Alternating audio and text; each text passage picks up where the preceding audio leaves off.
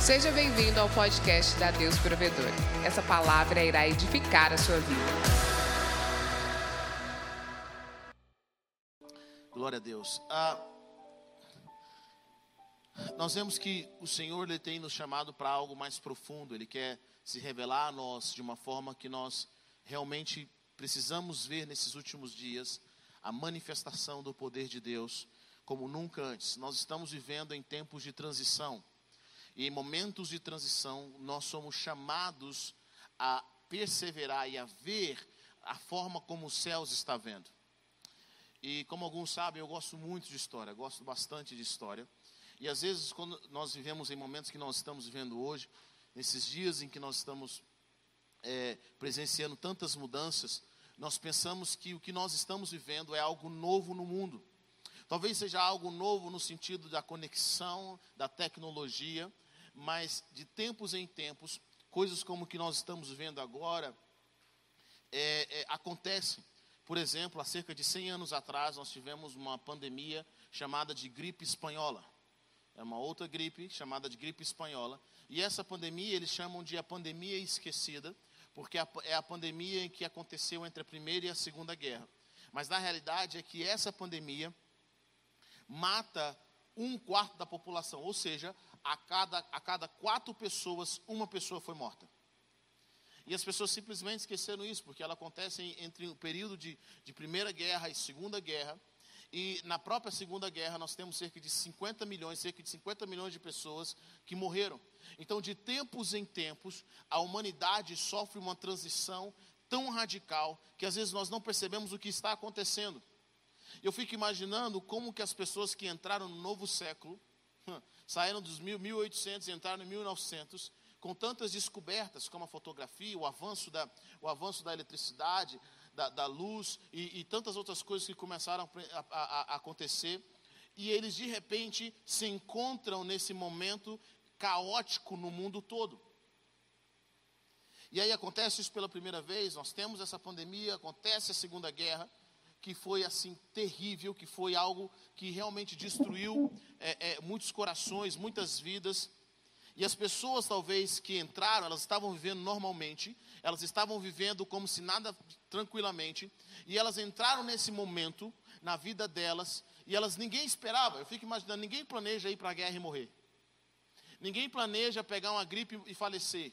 Nós não planejamos coisas como essa, mas o mundo estava modificando. E sabe o que eu percebo às vezes? Que nós estamos tão focados é, é, no nosso pequeno problema daqui, nós estamos às vezes tão focados nas nossas lutas diárias que nós não percebemos aquilo que está acontecendo ao nosso redor. E muitas pessoas, especialmente muitos crentes, eles não interagem com aquilo que está acontecendo ao seu redor e eles, eles acham, cara, isso não vai, não vai me alcançar de forma alguma, isso não vai chegar na minha tenda, isso não vai chegar na minha casa, isso não vai, não vai ter nenhum efeito na minha vida. E é assim que nós deixamos aquilo que está acontecendo ao nosso redor, mais cedo ou mais tarde, influenciar e chegar na nossa casa. E por que, que eu estou dizendo isso? Porque às vezes essa é a postura de muitos cristãos com relação ao que está acontecendo ao redor. Eu estou tão preocupado em pagar as minhas contas, eu estou tão preocupado em resolver o conflito do meu casamento, eu estou tão preocupado em resolver o conflito que eu tenho com os meus filhos, e que eu acho que se eu conseguir resolver isso agora, amanhã vai estar tudo bem. Não interessa se o mundo vai cair, se o mundo vai estar de cabeça para baixo. E acredito que esse é o erro de muitos cristãos, não prestarem atenção no que está acontecendo ao redor do mundo. A Bíblia diz algo bem interessante: que Jesus, durante todos os seus dias, durante a vida que ele teve na terra, ofereceu orações e súplicas. Deixa eu falar algo para você, querido. Aquilo que nós deixamos acontecer sem governo, não vai, que que vai, às vezes não, não vai entrar em ordem naturalmente. Aquilo que nós deixamos acontecer sem que nós interfiramos através das nossas orações, através do nosso clamor ao Senhor, não vai acontecer, não vai melhorar automaticamente. Nós, muitos cristãos têm desenvolvido uma mentalidade passiva diante dos fatos. E eles não têm orado, eles não têm buscado, eles não têm clamado especificamente para que a mão do Senhor interfira e não deixe o mundo ir de acordo com o que está indo. Vocês estão comigo ou não? Amém? Então muitos cristãos eles começam a agir como se não tivessem governo. Eles começam a deixar, está na mão de Deus, está na mão do Senhor, as coisas vão acontecer. Mas eu quero que você entenda o poder da oração. Jesus sabia que Pedro iria negá-lo. E sabe de uma coisa? Jesus não podia impedir que, com que Pedro negasse. E é por isso que Jesus fala com Pedro, Pedro chega para Jesus e fala assim: Olha, Pedro, olha, olha Jesus, ninguém vai te abandonar. Eu sei que você está falando aí que muitas pessoas vão te deixar, mas eu tô, sou fiel. E Jesus fala para Pedro: Pedro, já pediu a sua vida. Ele pediu para te, te tratar, cara. Ele pediu para moer você como faz com trigo. Mas eu orei por você. Eu clamei pela sua vida. Bom, Jesus fala: antes que o galo cante duas vezes, você vai me negar três vezes. Então passa poucas horas e Pedro nega Jesus. Pedro peca contra Jesus. Mas sabe de uma coisa? A oração de Jesus não impediu com que Pedro cometesse o erro, mas a oração de Jesus impediu com que o diabo aproveitasse o momento de transição e destruísse a fé dele. Vocês estão comigo ou não? Cara, de quem que é esse coronavírus? De Deus ou do diabo? Querido, talvez nenhum deles. Foi um erro que alguém cometeu, eu não posso controlar o que alguém vai comer do outro lado do mundo. Eu não como morcego, você não come morcego, se essa é a versão real das coisas, dos fatos reais. Mas sabe de uma coisa? Nós podemos impedir através da oração que uma, uma, uma, loucura se estabeleça nesse momento em que nós estamos vivendo. Nós estamos vivendo momentos de transição. E momentos de transição geram crises. Momentos de transição são momentos onde novos líderes se levantam e outros líderes caem por terra. Momento de transição são momentos onde nós começamos a, nós não temos a certeza de como as coisas vão se parecer daqui a alguns anos. Então, o que, que o inimigo tenta fazer? Ele tenta aproveitar momentos de transição para estabelecer a vontade dele. E são nesses momentos que cristãos devem entender que é hora de se firmarem e de orarem para determinar a próxima estação. E é interessante observar, quando você principalmente começa a estudar a história, que todo momento de transição real todo momento de transição real, existe uma luta por poder. E é onde os cristãos, os homens justos, precisam aprender a se levantar e a fazer com que o poder das trevas pare. Mas isso não vai, não vai ser de graça. Não vai ser de graça. Isso tem um preço que nós pagamos. Existe um preço a ser pago. Toda grande revolução, preste atenção. Deixa eu melhorar isso. Os direitos que nós temos hoje, as habilidades que nós temos hoje, as, as facilidades que nós temos hoje, elas não, ou, elas não foram conquistadas simplesmente sem luta. Pode parecer simples, alguém da cor negra está ministrando aqui hoje, mas muitos escravos, durante centenas de anos, não tiveram a perspectiva de um dia andar livremente na rua. Pessoas pagaram o preço por isso. Nos Estados Unidos, o, o, os estados do norte foram contra os estados do sul. E é engraçado observar, porque Abraham Lincoln, o, considerado um dos maiores presidentes da, da, da, América, para libertar os escravos, ele teve que lutar a parte do norte contra a parte do sul. Eles tiveram que lutar, morreram muitas pessoas. Na realidade, pessoas que nem queriam morrer por aquilo. Eles gostavam dos escravos, mas nem tanto. Tinham liberdade, mas nem tanto.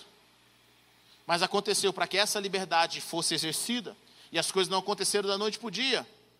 Nós precisamos entender que as transformações e as conquistas não vêm da noite para o dia, mas algo que eu, posso, eu quero dizer para você: pessoas que lutaram para aquilo que nós estamos vivendo hoje, como o voto das mulheres, como a liberdade nos negros, como a democratização, a democracia e todas as coisas que nós estamos vivendo hoje, essas pessoas que lutaram, elas pagaram um preço, pessoas que nem sabemos quem, quem elas são.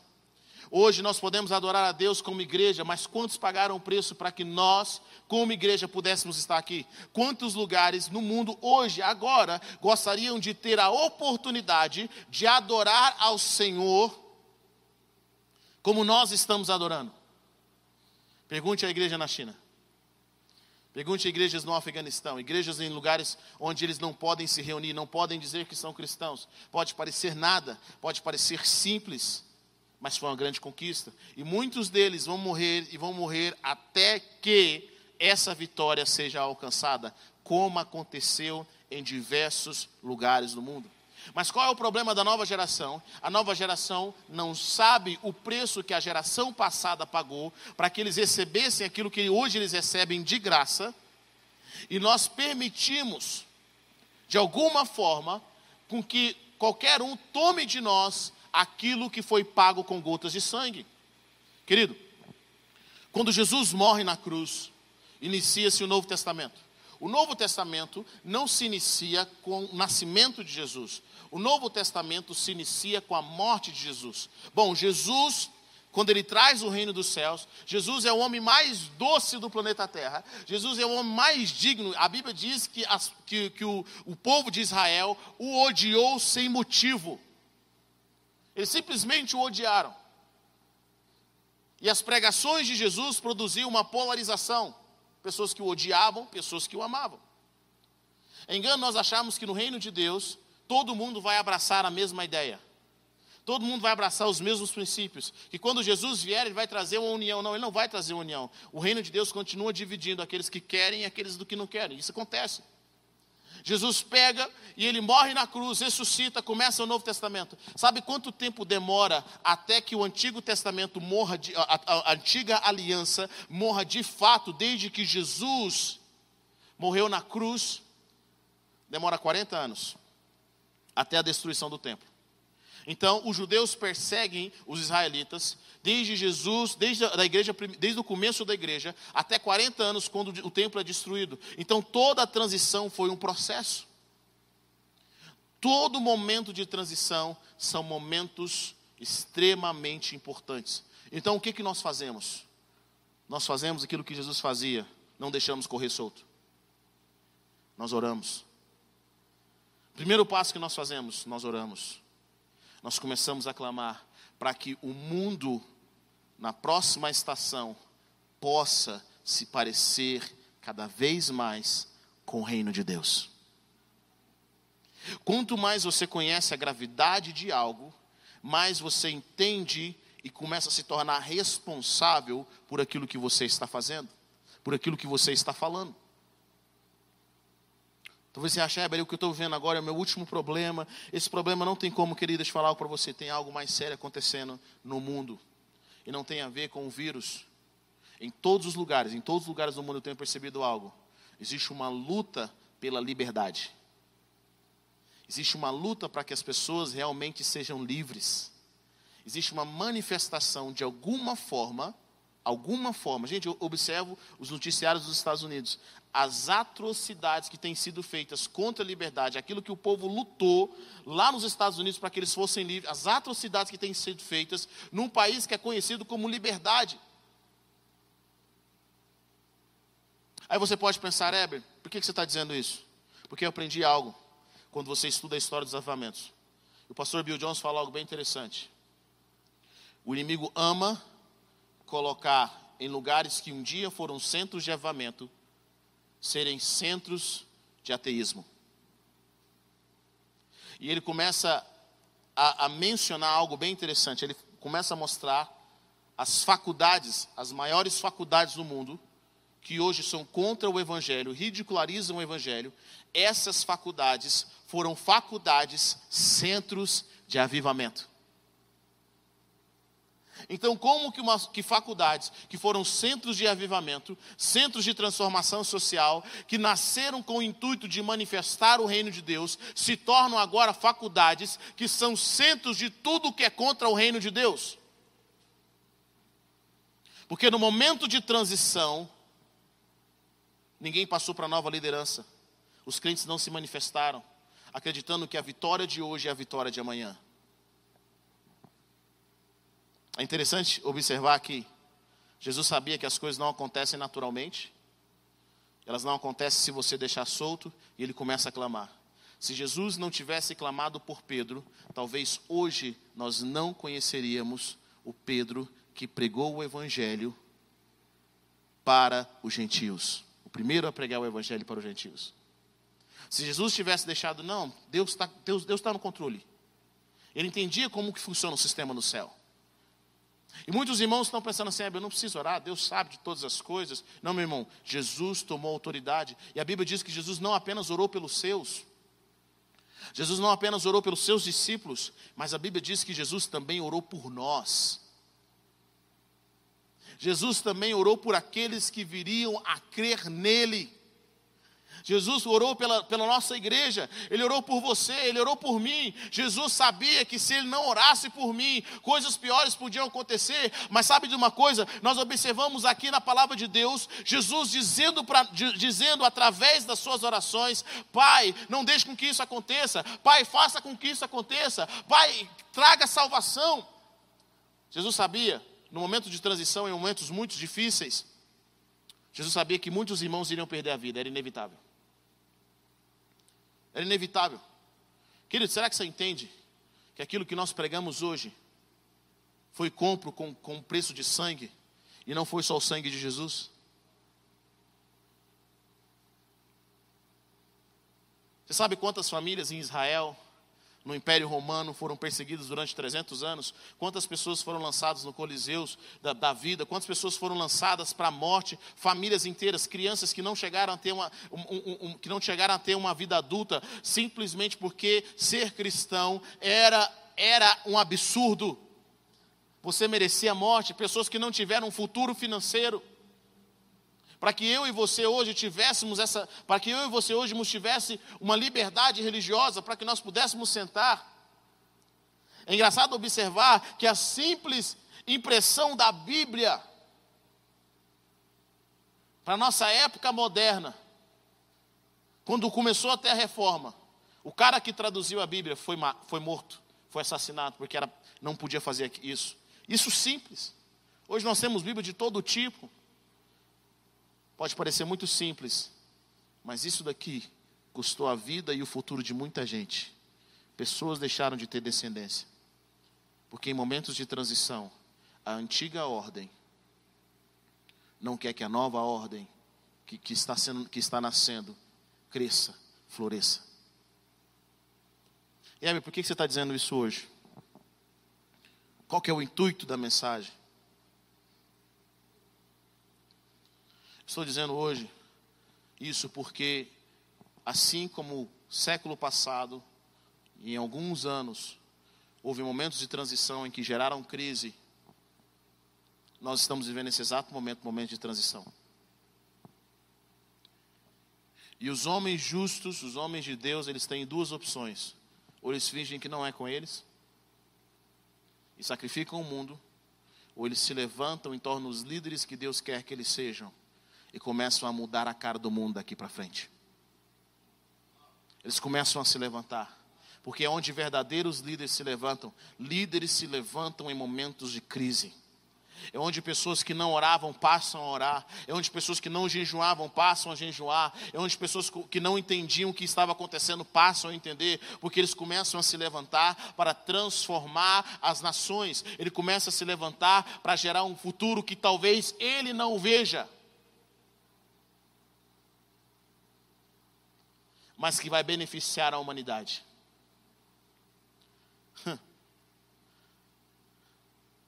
Quando você estuda um pouco sobre a, sobre a história da América, é algo engraçado, porque esses caras que lutaram pela independência americana, eles pagam um alto preço.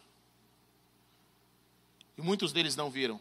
Eles não viram a América se tornar o que se tornou. Quando você começa a, a, a perceber a transformação que Deus começa a gerar. Vou te dar um exemplo. Pessoas transformam pessoas, famílias transformam famílias, cidades transformam cidades, igrejas transformam igrejas e nações transformam nações. Quando a América trouxe a sua independência e proclamou a república, eles criaram algo novo, algo até então inédito. Eles se inspiraram em, em, em, diversos lugares, e principalmente na palavra de Deus, mas eles se tornaram algo novo, eles fizeram algo novo. Na realidade, perguntaram para George Washington o que, que ele deveria ser chamado. Como é que você quer que, se, que, se chame, que te chamem? Um rei, um glorioso líder. E ele disse: Pode me chamar de presidente. Para a época, presidente era um nome muito comum, era presidente de clube, presidente de associação. Era algo muito moderno, é muito modesto. Então ele decide: podem me chamar de presidente. E ele começa a ditar o tom de como o presidente deveria se comportar. Ele mesmo, ele, ele mesmo começa a, de, a, a, a determinar que as pessoas começassem a cobrar dele algumas medidas, os outros poderes. Tudo era muito novo. Bom, o que é interessante nisso? O interessante é ver como várias nações no mundo copiaram o exemplo americano, inclusive aqui no Brasil. Nós chegamos a ser chamados de Estados Unidos do Brasil. A nossa primeira bandeira republicana, a nossa história foi bem diferente da deles, com certeza. Era parecida com a da América, porque nação influencia nação. Quando você se torna um líder que Deus chamou você para ser em momentos de crise e se levanta, sai de uma bolha e começa a levantar a sua espada, começa a trazer a realidade dos céus, principalmente através da oração, principalmente através de entender, pedir que o Senhor venha trazer entendimento para a sua vida. Quando você começa a se levantar, as coisas começam a, se, a mudar ao seu redor. E são pequenos passos, pequenas atitudes que nós tomamos que, na verdade, podem determinar não apenas o nosso futuro, mas o futuro dos nossos descendentes. Coisas que você ainda não vai ver. Tem uma coisa que eu tenho orado pela nossa nação. Eu tenho orado para que nós, como nação, possamos amar a linhagem familiar. Muitos de nós temos buscado tanto avivamento pessoal, tanto avivamento familiar, e nós não temos buscado avivamento geracional. E se eu não conseguir ver? E se não acontecer agora? Mas sabe de uma coisa? Se não acontecer comigo, eu oro para que aconteça com os meus filhos. São pequenas decisões, e eu vou te dar um exemplo disso simples. Quando meus pais casam, 36 anos atrás. Eles casam pela fé, vão para a lua de mel. No meio da lua de mel, Deus fala com eles assim: façam jejum. Vocês têm que ser muito crente para fazer jejum na lua de mel, é ou não é? Tem que ser crente demais, crente com força. Eles fazem o jejum, e à medida que eles fazem o jejum, o Senhor fala com eles: esse jejum, eu vou movimentar algo. Enquanto eles estavam em jejum, eles terminam o jejum, o senhor, alguém liga para o meu, meu, pai e fala assim, olha, Dark, eu ia levar uma outra pessoa para os Estados Unidos, eu acabei de ia comprar uma passagem, mas quando eu entrei aqui na loja, quando eu entrei aqui para comprar a passagem, o senhor falou comigo, não é essa pessoa, é o Adark. Já comprei sua passagem. Eu tinha os seus dados, comprei sua passagem. E agora você vai ao consulado, e lá no consulado, Deus está nesse negócio, você vai conseguir seu visto. Bom, meu pai pega a sua mala, foi lá no consulado. Chega lá, a mulher pergunta para ele: O que, que, você vai fazer na América? Ele fala: A obra de Deus. Ela: Você fala inglês? Não. O que, que você tem aqui no Brasil? Nada. Minha mala. A mulher olha para ele e fala assim: Eu gostei de você. Está aprovado. Meu pai vai para os Estados Unidos, todo o processo, Deus cuidando dele em todas as circunstâncias passa todo o sofrimento que tem que passar, toda a dificuldade que tem que passar. Porque quando você começa uma nova estação na sua vida, querido, não vem esperando que vai ser fácil. A Bíblia fala algo bem interessante: que Jesus aprendeu a obediência por meio daquilo que sofreu. Jesus sabia obedecer ao Pai, ele sempre obedeceu a Deus. Sabe, olha que interessante, ele sempre obedeceu a Deus na eternidade. Jesus era obediente. Mas existe a diferença entre você ser obediente em tempos tranquilos e em tempos de crise. Existe a diferença de você permanecer na sua obediência quando você está sofrendo. Quando Deus fala para você, eu quero que você vá para tal lugar, e aquela mesma decisão que você achou que era uma bênção, na realidade chega lá, é uma bênção com sofrimento. Aí você fala onde que eu estava com a cabeça, e é onde nós ficamos confusos. E a Bíblia diz que Jesus aprendeu a obediência por meio daquilo que ele sofreu. Jesus sabia obedecer em sofrimento. E nós vemos isso na palavra de Deus. É isso que diferencia os fiéis dos não fiéis. É isso que diferencia os vitoriosos dos não vitoriosos. Sabe o que, que é? Yeah. Sabe o que é? É aprender a obedecer. Olha o que, que a Bíblia diz. A Bíblia nos conta algo bem poderoso da, da, da viúva. Elias chega na casa dela na última refeição. Olha, Elias tinha que ser um homem muito de Deus para comer a última refeição daquela viúva e do filho dela. Talvez hoje Elias seria considerado um homem, um pastor que estava tirando das ovelhas em tempos de crise.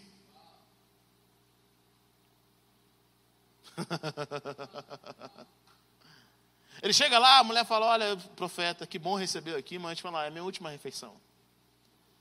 Ele libera uma palavra para ela: Não vai acabar. Ela obedece em meu sofrimento. Se fosse talvez só por ela, ela até teria feito, mas tinha filho. Quem tem filho sabe o que eu estou falando. Você pode até tirar seu, mas o seu filho, ela sabia que era a última refeição dela e do seu filho. Mas a obediência dela no sofrimento produziu milagre. Deixa eu falar uma coisa para você, querido. A sua obediência no sofrimento é que produz o milagre. É essa obediência, é essa obediência, é essa obediência que produz o milagre. Obedecer quando tudo está tranquilo é uma coisa, obedecer quando você está pagando um preço é outra coisa. E Jesus aprendeu a obedecer por meio dos sofrimentos. Então, meu pai vai para os Estados Unidos, passa a dificuldade que ele tem que passar. Depois chama minha mãe. Meu bem, comprei sua passagem, vai no mesmo, na mesma fé, faz a mesma coisa que eu fiz que deu certo. Minha mãe chega nos, aos Estados Unidos, e lá eles vivem um momento de milagres, as coisas começam a melhorar, eles começam a ter a direção do Senhor, agora as portas se abrem começam a abrir para eles. E nesse período que eles estão lá, eles têm, eles me têm, essa maravilha que vos fala. Você que está me assistindo aí. E ele, depois disso, o Senhor fala: é hora de vocês voltarem. E eles voltam. Para você entender, eu quero que você entenda algo. Nós cresci no Brasil, graças a Deus por isso. Eu falei sempre para meu irmão: nós crescemos no Brasil.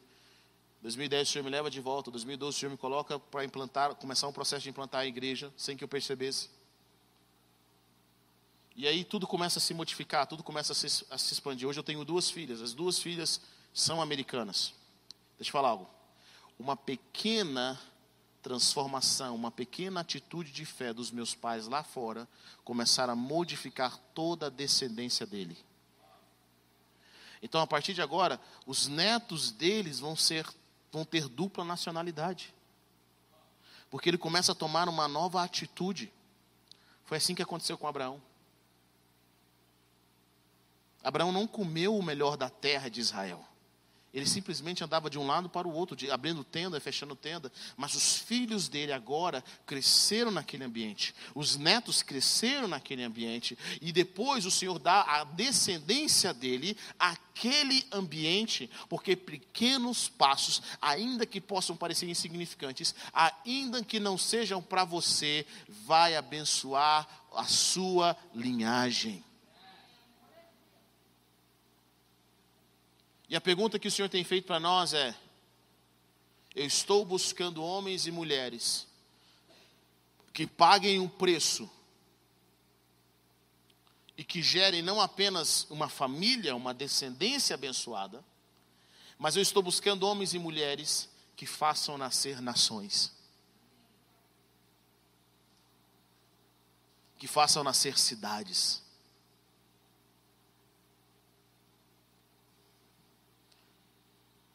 Sabe, eu tenho observado que muitas pessoas ainda em vida, com o intuito de criarem um nome para si mesmas, fazem uma biografia. Existe uma coisa que o político quer fazer, é biografia. Ele quer ser um herói. Ele quer mostrar para as pessoas que ele consegue fazer algo extraordinário. Mas em tempos de crise, eles mostram que não são heróis coisa nenhuma. Eles mostram que não conseguem, não têm perseverança, não conseguem resistir ao dinheiro, não conseguem resistir ao poder, não conseguem resistir à falta de popularidade. E é por isso que a história não conta, a história não celebra aqueles que realmente não fizeram nada. Ela não celebra. Então nós estudamos homens como George Washington. Nós estudamos homens como Abraham Lincoln. Nós estudamos homens que deram a vida pelas nações, Thomas Jefferson, pessoas que não pensaram em si mesmas, mas pensaram adiante, pensaram em trazer algo novo de Deus. Esses caras não deram a luz a famílias, esses caras deram luz às nações, assim como Abraão fez, assim como Davi fez, homens que deram a vida por aquilo que Deus estava colocando. Deixa eu falar algo para você, querido. Deus está nos chamando para dar luz às nações, e em momentos como esse, em que nós nos levantamos e dizemos: Senhor, nós queremos ver o teu reino se manifestar, e eu vou ser uma voz. Eu vou ser uma voz, eu vou investir o que eu tenho. Ainda que eu seja popular hoje e odiado amanhã, eu vou investir o que eu tenho para ver a manifestação do reino de Deus, para ver a manifestação daquilo que o Senhor pode fazer. Em tempos de crise, aquilo que está oculto começa a ser exposto. Em tempos de crise, quem é quem se manifesta? Então não tenha medo, de, não tenha medo da crise. Não tenha medo da transição. Aproveite como uma oportunidade. Talvez, querido, não vai ser uma oportunidade financeira. Entenda isso. Talvez você ache que vai ser uma oportunidade agora. Eu vejo muitas pessoas falando, é o melhor tempo de investimento. Irmão, se entrar numa terceira guerra. E se o coronavírus fazer um update? É Covid-19, agora é 20 plus mais.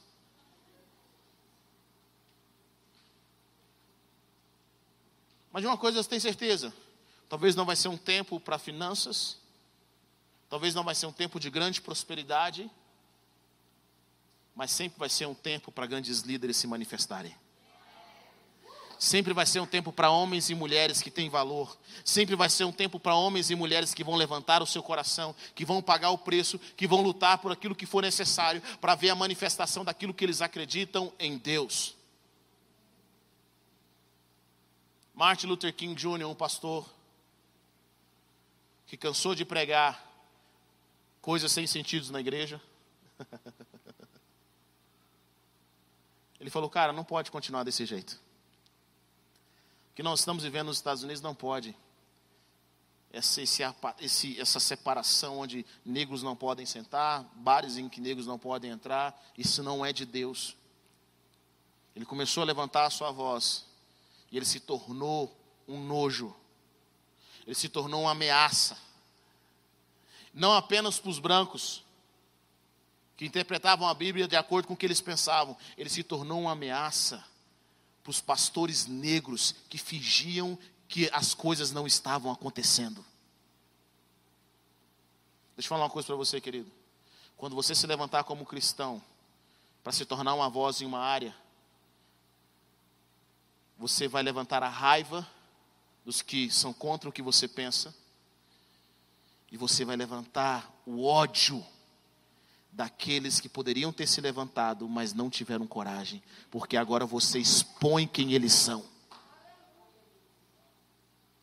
A sua vida expõe a hipocrisia deles. Jesus expõe os fariseus, simplesmente por ser. Ele expõe os saduceus, ele expõe o sistema religioso. E Jesus sabia que o cristianismo, ou melhor, a vida de um cristão, sempre traria exposição àquilo que estava em trevas. É por isso que o mundo odeia. É por isso que o mundo odeia o verdadeiro cristão. Sabe por que, que o mundo odeia? Porque o cristão traz as coisas à luz, ele não quer manter as coisas nas trevas. O cristão traz a injustiça à luz, o cristão traz aquilo que é vergonhoso à luz, o cristão faz com que as pessoas pensem diferente, e de tempos em tempos, homens verdadeiramente cristãos, que não ficam apenas orando em línguas na igreja, que não ficam apenas tendo visões celestiais e não faz nada, cristãos que se levantam, com, com, não apenas como pessoas que ficam lá vivendo no mundo de Nárnia, e começam a, a trazer a realidade do céu.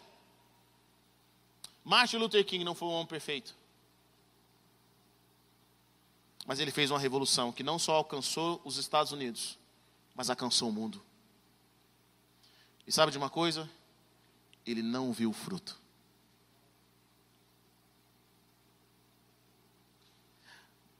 O Senhor, eu creio que Deus está nos chamando para um tempo no Brasil.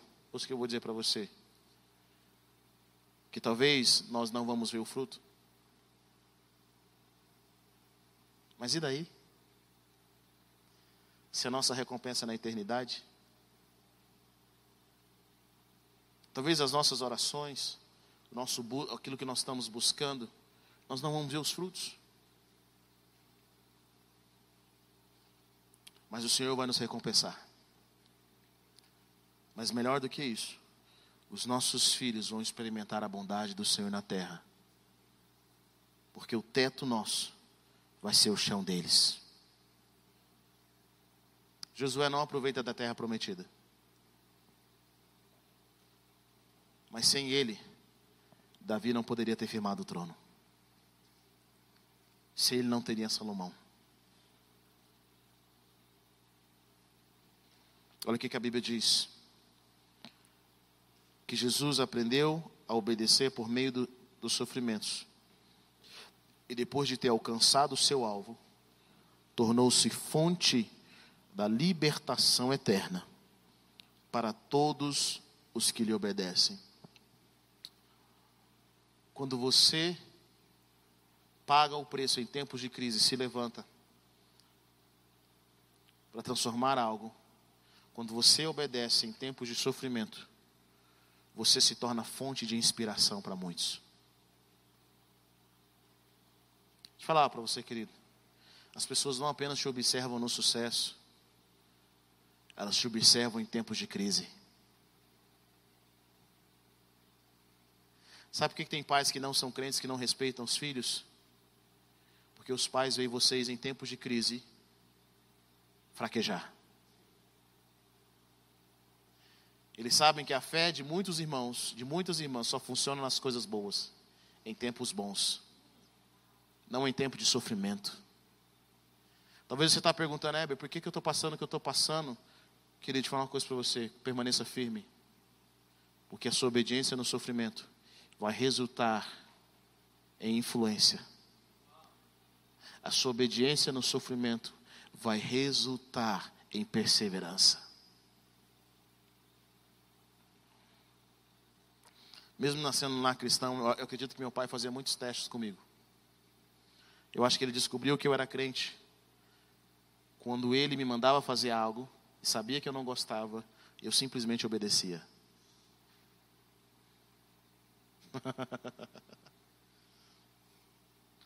Por incrível que pareça, os testes ainda para saber se você está em Cristo ou não, é bater numa face e oferecer a outra. Só quem está morto para o pecado pode aguentar isso. Só quem nasceu de novo passa pelo sofrimento como ovelha que não abriu a boca. E eu não estou falando de passividade, querido, eu estou falando de obediência.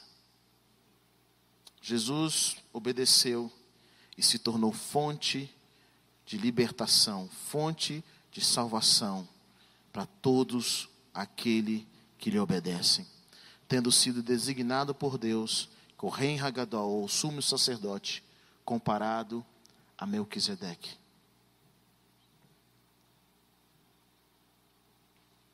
Aleluia. Aleluia. Sabe, eu oro para que você seja fonte de inspiração para os seus familiares, fonte de inspiração para os seus amigos. Quantas pessoas se converteram de fato? E eles se tornaram fonte de inspiração para muitos amigos. Tem gente que te viu antes e está te vendo agora. E ele fala: aquilo lá é um exemplo. Aqueles que te criticavam, aqueles que te odiavam. Eles te viram antes e agora estão te vendo.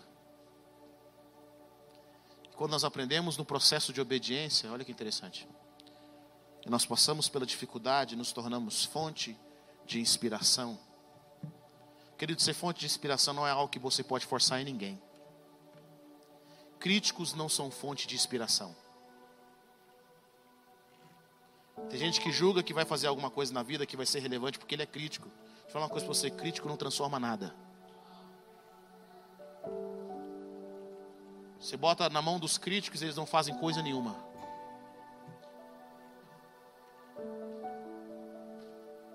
Toda pessoa muito crítica é um fracassado. Eu não conheço um crítico vitorioso. Então, se você acha que ser crítico é resolver o problema, não. Ser crítico é simplesmente atrapalhar. Não existe biografia de críticos. Existem biografias daqueles que passaram pelo sofrimento e venceram.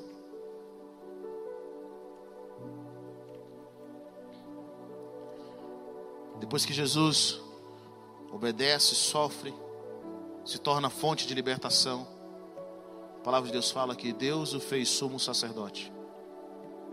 É engraçado observar esse capítulo porque ser sumo sacerdote não é algo que alguém pode escolher ser.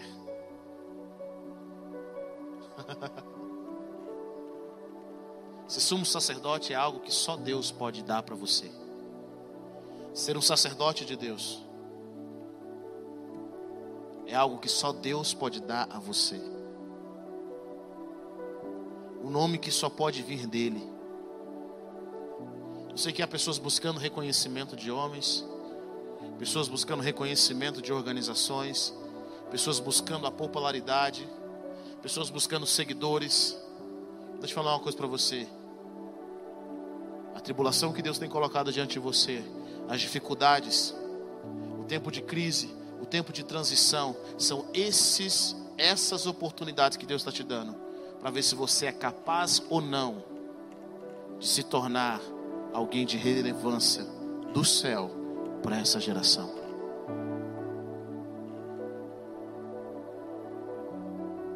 Deus está te dando a oportunidade de construir algo novo. Deus está te dando a oportunidade de fazer algo diferente.